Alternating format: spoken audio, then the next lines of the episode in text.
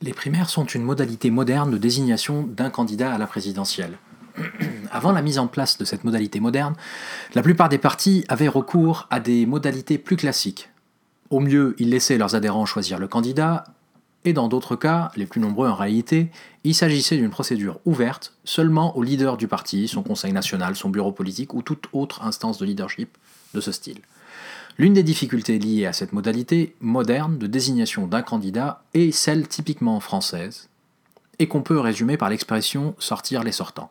Chacun sait qu'en France, depuis au moins 30 ans, chaque élection ou presque a été l'occasion pour le peuple de voter contre le pouvoir en place.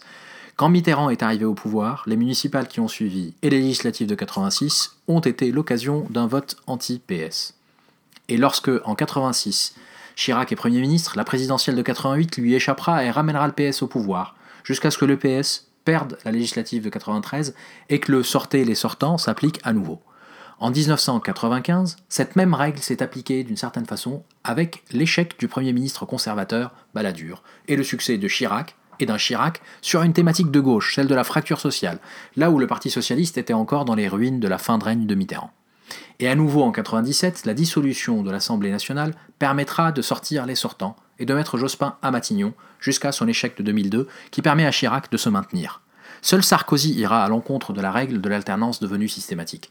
Tout son talent a été dans sa capacité d'avoir été l'un des piliers du pouvoir chiracien tout en se démarquant suffisamment pour être une option d'alternance. En 2012, les sortants seront aussi sortis avec l'arrivée de Hollande à l'Élysée. Et à nouveau, durant le quinquennat, de Hollande, les sortants seront sortis.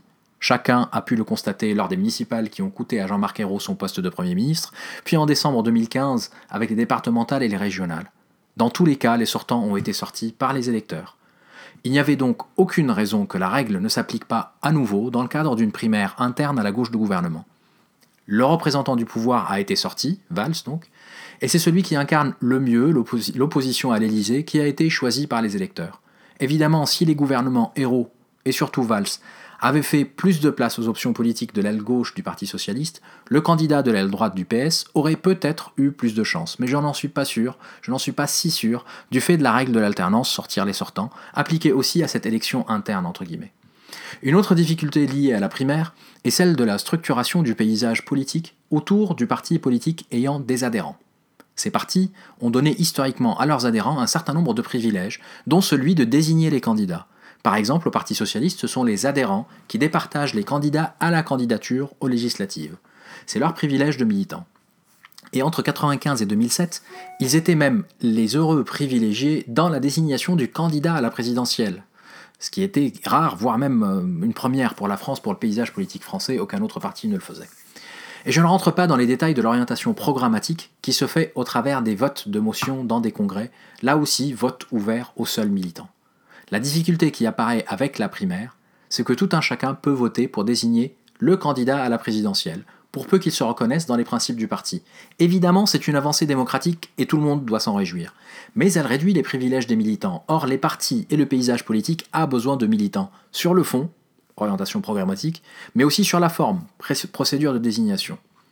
Dernière difficulté que je souhaitais partager, celle liée à la différence entre le corps électoral convié et celui qui se présente réellement au bureau de vote le jour de l'élection. En théorie, enfin le jour de la primaire, en théorie, quiconque est de gauche peut participer à la primaire de la gauche gouvernementale.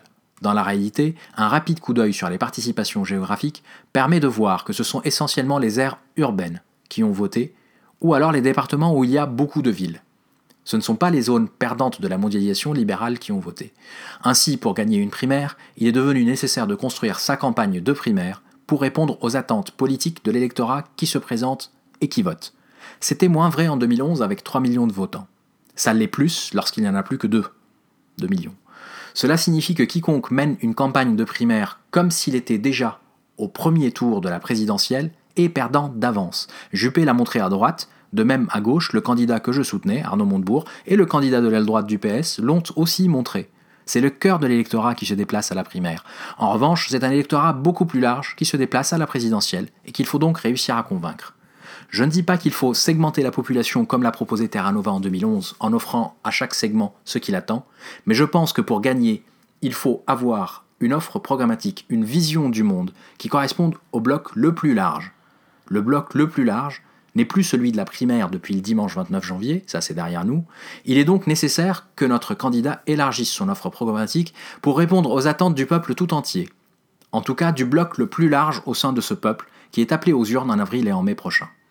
C'est probablement le sens de ce que Benoît Hamon tente avec les potentiels alliés à gauche, Jadot, Pierre Laurent, Mélenchon, pourquoi pas.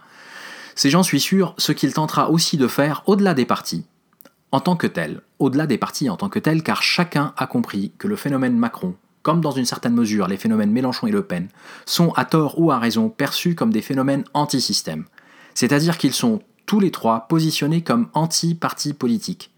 Et ça leur porte chance, si je puis dire, vu ce que les Français pensent depuis quelques années des partis politiques.